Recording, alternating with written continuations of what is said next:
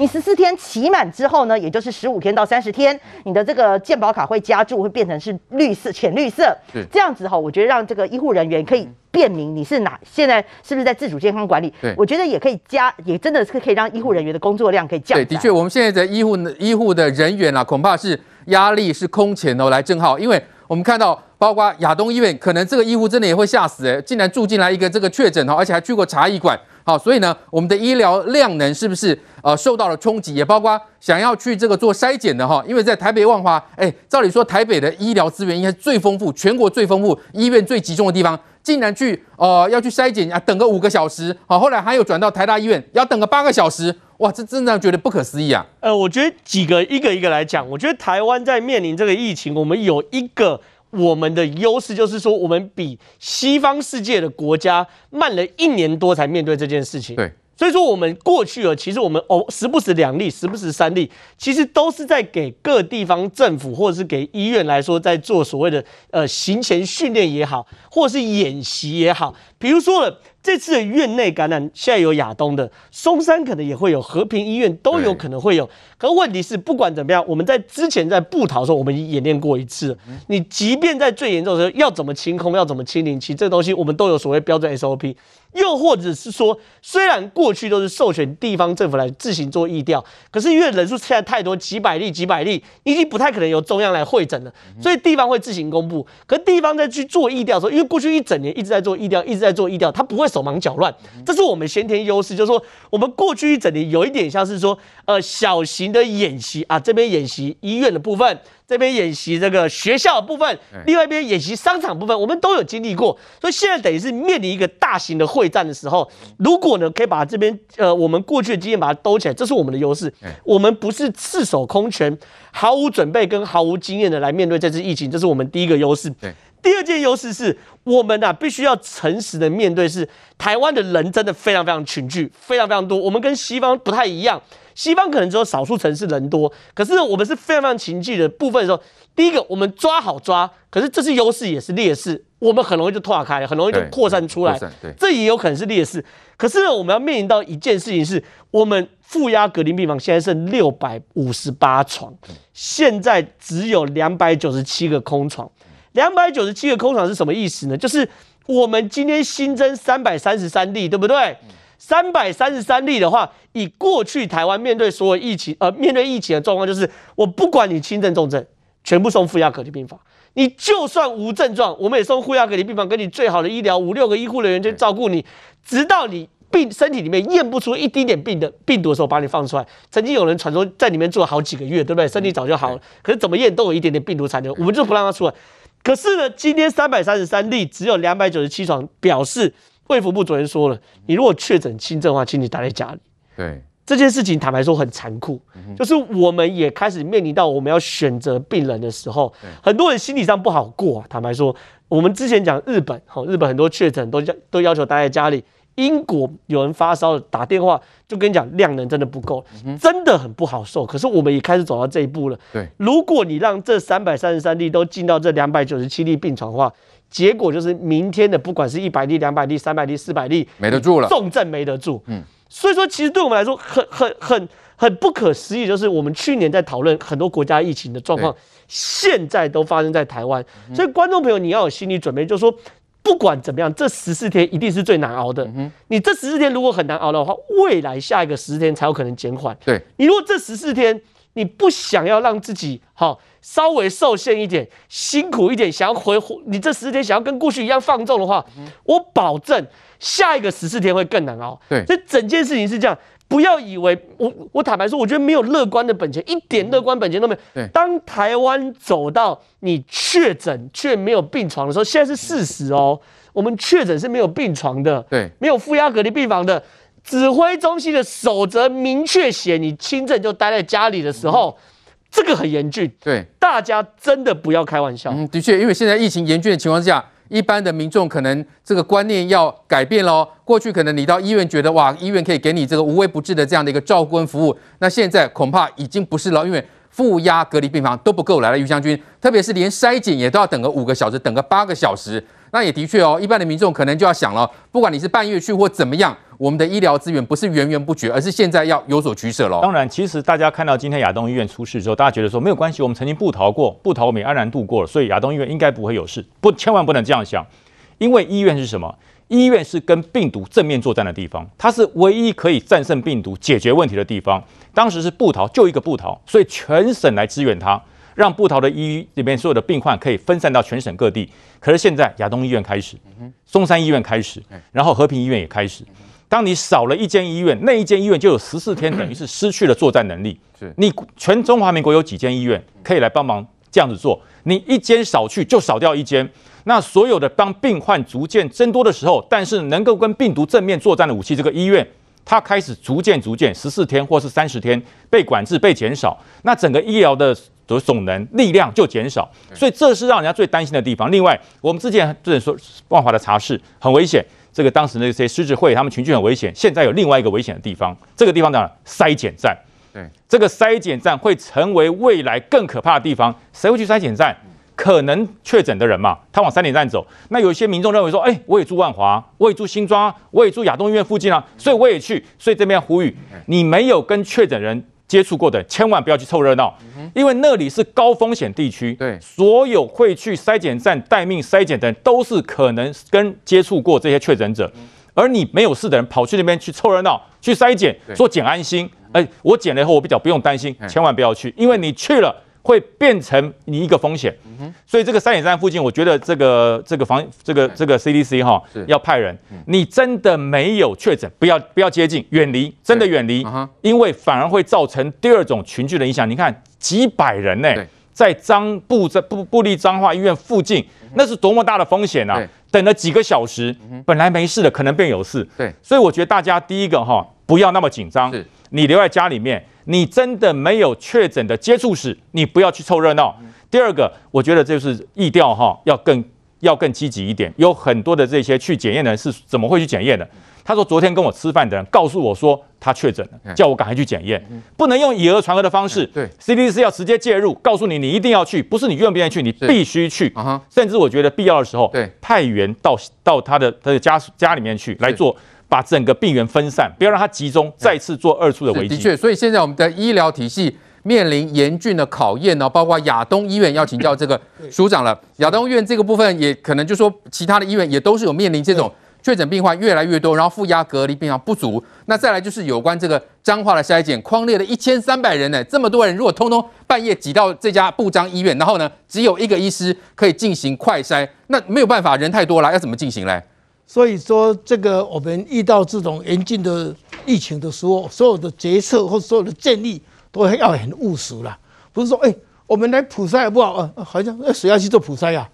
那大家挤在那里普筛的时候，反而造成传染。那做完以后呢，那个正确度降低，那谁去做是做不来呀。所以现在哈，的确，如果再这样快速下去，医疗上会崩坏，即使不崩坏也会很疲劳。所以这个部分。每个都要非常具体说，如果你要这样做，你要怎么样配套才做得到？现在连哦打疫苗突然增加很多哦，哇，去了也都很距离很近啊，所以这个都会造成一定的危险嘛。如果你有症状，你一定要去看医生，而且尽量去想说你有可能是跟什么接触过，不要说呃有去那个这个波比了那一边呢，万华不好意思讲，呃，一定要尽量讲，这样医术。也是比较让医生去做专业判断，对，而且不是说什么啊，人家告诉你你应该去做采检，然后就然后就就去这样，对对，不好意思自己乱讲，徒增医疗的这个负担。那其实是他自己有去啊，都你就诚实讲，这样的话比较好，他保护别人。那真的不要一窝蜂，人家做我也去做，这样一下子的确是没有办法。疫苗比较好是这样，因为他要登记，对，他要预约，所以还可以错开。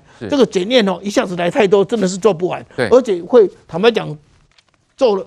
除了是，除非是那种抗原抗体的快筛，那抗原抗体有很多假阳性、假阴性，这个很不好。所以这个部分，我想是这个整个决策哈，尤其地方政府如果要做的话，最好也是要有整体的考量，跟那个呃我们的指挥中心。那那署长，我们的医疗体系有没有办法再增补人力啊？看这样子，这种半夜的只有一个医师，我看很困难，很困难。现在没办法，困难，因为哈本来他就有很多事情要做了，他不是说影影底下不待机啊，所以你要突然做一个东西，你要先去调度好，有没有办法？当然也许有办法，但是每个都有其他的事情要做，你把这个放着，外国很多报告已经出来了，在去年这个疫情扩散的时候，虽然 COVID-19 本身杀死的人不是非常非常的容易了哈，死亡率大概两 percent，但是有一些要开刀的，有一些心脏病的，有些就变成。被 delay 了啊，有一些还造成很多精神上的呃呃病没有办法处理，造成很多其他的问题产生。所以这个医疗整个是整体的，不是只有说现在有个病，全部大家都来做这个病也没有办法啊。所以这个不能够不去最近不去看的，就尽量不要去看。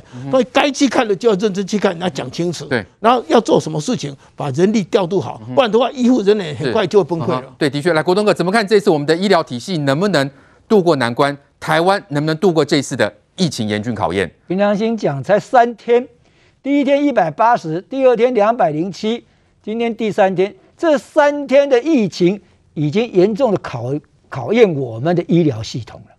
我们医疗系统真的没有准备吗？前段时间大家都很放心呢，我们的医疗是非常好哎，我们的医疗对所有这些，尤其可以在这些先进国家里面可以称得上是顶级的，但是才三天哦，加起来。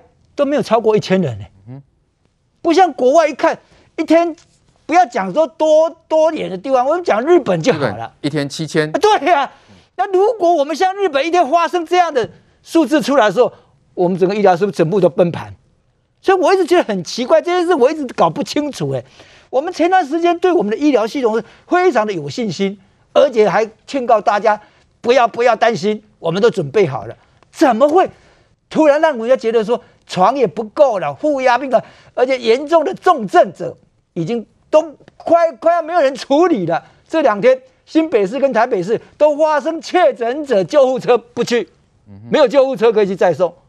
那我就觉得很奇怪啊。那前段时间我们真的没有准备，然后骗欺骗大家吗？我不认为是这样子。但是中间绝对有出现什么问题的嘛。现在是要把中央地方坐下来，整合所有的医疗系统。统一的指挥应该怎么做？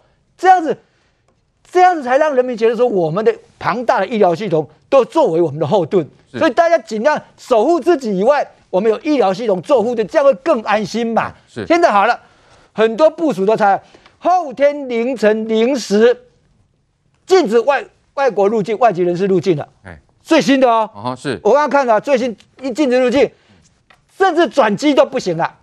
那这个我们也让我们知道，前段时间我们在清零的时候，都是境外入境几例的，都是境外有印度来的，有英国来的，让他吓死啊！现在终于决定说严禁他们入境以及转机，这也是一种防护的办法嘛。可是现在我们还要在想哦，我刚才已经讲了哦，三天都还不到一千例加起来哦。在人口比数上，也许说比例上很多，因为日本啊、印度人家人口那么庞大。比例上也许说没有那么高，但是谁都不能预料往后这两个礼拜到底是怎么发展。对，他如果继续发展下去的时候，总要有人出来跟我们讲，放心，我们医疗系统没有问题的。现在我们在缺这一句信心喊话嘛。现在每天看到的消息都是病床剩下多少，重症的叶克膜装叶克膜，重病症的呼吸管了怎么的够不够？现在亚东医院只是其中一例了，我很担心后面还有没有医院。再冒出来，尤其在中南部的。对，今天彰化要筛检一千三百人啊，就因为那个婚宴，就就是那个参加那个喜宴嘛。那你说一千三百人，你要筛检到什么时候？万一筛检出来又有确诊了，彰化应付得起来，应付不起来，这是中央你要考虑的。虽然现在已经授权给地方政府了，对，但是他们承担得起来，承担不起来，这是中央唯一一件要考虑的事情。好，对，来，杰明哥，所以我们的医疗体系面对现在。哦，这个一天一百八，然后第二天哈两百哈，第三天三百三，这种这个病例数上的增加，我们的医疗体系能不能负荷？这能不能负荷这件事情，我认为这是一个极为担忧的事情啊。我讲两件事情，第一件事情，这个新闻呢是这么大的一个新闻呢，看起来极惊为惊悚，两天三百五十例，双北负压病房只剩五十一床，那你今天又增加三百三十例喽，那这个负压病房剩几床？这事情让人家担忧，可是呢，有个市长却这么说一句话：说，哎呀，没问题啦，我们这个城市呢有医学中心啦，大概不用担心啦。我我觉得这这个这代表着一种心态，什么心态？就是对万华事件一开始的时候，没有禁止所有的这一百七十二家阿公店全部立刻停止歇业，心态是一样。所以我说第一个问题，你的首长心态非常重要。为什么这么说呢？我再举彰化做例子好了。最近大家看新闻都看到我们彰化的这卫生局长哇，在媒体上面侃侃而谈哦，这九个人怎么传染怎么传染。我这么说，当你这新闻出来的时候，只要你是住在彰化以北的呃，彰化以外的地方，只要你是家人住在那个地方，你就会打电话跟你说：“阿爸阿爸，你有去遐吃饭无？阿妈阿妈，你有去吃饭无？”对，你这个消息出来的时候，你当然会有几百人冲去做检验啊。那这个情况下，我请问一下，难道整个彰化市只有这个医院它可以做筛检吗？我们知道现在都有紧急医疗车。比如说，举个例子，我们说这个什么呃乳房筛检的或怎么筛检的，你装上了这些机器的时候，你直接就可以到那个地方做支援呢？为什么你左手讲的这么大声，连续两天播放，打开新闻，每隔一个小时就听到叶彦博这边说啊这个问题有多严重？我请问一下，你不是知道恐慌吗？今天都已经告诉大家确诊的 SOP，好，如果这样你不确认的话，我跟你说第一件事情。如果你真的有轻微状的时候，你不要急着出门，先隔离在自己的房间，这是第一点。第二点，你的家人准备所谓的消毒水，随时清洗，那定时量体温。第三个，如果温度实在太高了，好，已经超过就是我们说的一般三十七度以上的时候，你就打一一九，然后呢静候。好，那如果你呼吸急喘的时候，你才要要求紧急送医，在送医的时候要叫单独的车子，总共十个 SOP。非常清楚，我不认为叶彦伯不知道。那你当然知道的情况下，你当然就造成了几百个人冲去啊！因为我们知道讯息不透明的时候，大家都会紧张、恐慌。嗯、对，这是恐慌的。好，恐慌就怎么样？身体其实跟这个疾病没有关系，只不过就鼻塞啊，或者是这个呃稍微喉咙痛啊，都以为自己感染了。这就是说的，到底卫生单位过与不过？我这样讲，台北，我们说这个市长他是。明明台北市的医疗资源就已经缺乏了，却告诉大家说没有问题，这是过于轻忽。但是以彰化来说，他是故意把这个事情惊悚的往上报之。那当然大家会担心，好像我们全台湾都中疾病了。基本上三件事跟大家做报告。第一件事情，不要恐慌，就是你觉得你身体不舒服的时候，待在家里好好休息，立刻停止上班上课，跟家人隔离，好注意一件，这第一件事。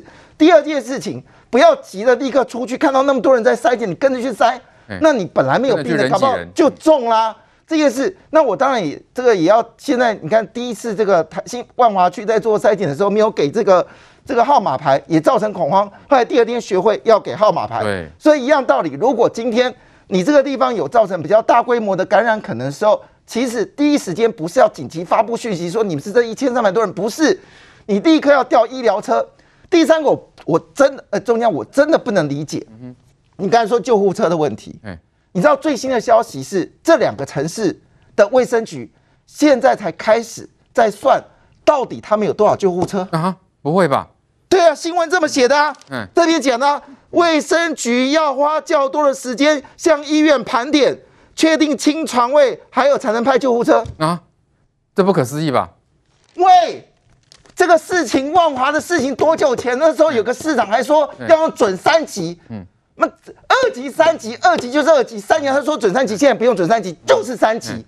那当时你说，这代表的医疗没有整合，医疗资源没有整合。当时你在说准三级的时候，那你是不是医疗就应该卫生单位就要过来把说你这个这个医院所有救护车全部叫出来，真的不够，打电话给陈其迈嘛，打电话给黄伟哲嘛，打电话给其他这个比较花东比较没有灾情严重的紧急调救护车嘛，消防人员这些带。其实哈，我跟我跟一些药剂师工会闲聊了哈，因为我我说哎，以后如果我们疫苗多的时候，医院根本来不及打嘛。那在国外是这样子，你知道吗？在这个时候，所有的药剂师、护理人员，他们会紧急去做教育训练，告诉他们打疫苗的这个过程，全面铺开。现在我们总统已经说了，七月底高端疫苗就来，联雅疫苗就来，他们是动辄是几百万、上千万，更多的人力来支援。那你你现在要不要超前准备呢？好，一样道理，难道筛检筛这个快筛一定要医生吗？这个东西基本上，你如这样以国外来说，他们开那个快筛站就跟那个麦当劳一样，那个快速，他们都不是医生哎，他们都是经过严格的训练完之后，在各个地方，只要比如说高速公路下来的地方，或者哪里个地方，直接就塞了。这些都不是真的医生，你哪有那么多医生啊？就跟这次的负压病床，怎么到现在马上跟我说只剩五十一床？那过去这些床你到底整理了没有？那有没有一些加护病房可以直接变成是负压隔离病房？我发现到只会说什么准三级，只会说晚上发个讯息说啊这个事情好像高峰没有过，and 你还是医生呢、欸？所以我这么讲一句话，这时候我是我是强烈建议了哈，中央有必要的话。应该要直接接管卫生局，我不是危言耸听。如果按照这样子，就是大家都是打水泡，而医院到现在你有没有清理出来？救护车没有清理出来，紧急的所谓的我们说，我说治疗车你没有出来，这个事情都是我们台湾多少 X 光车？如果这件事情不出来，我觉得中央疫情指挥中心真的要思考一个问题。是不是真的要把这些卫生局给接管出来，然后整合全台湾的资料资源，不要让家人。我其实我这么说，每个家人只要看到家里面咳嗽的时候，他就很紧张了。他就算救护车什么时候到，他就开始抱怨，他开始紧张。我请问一下，这样事情对他会有帮助吗？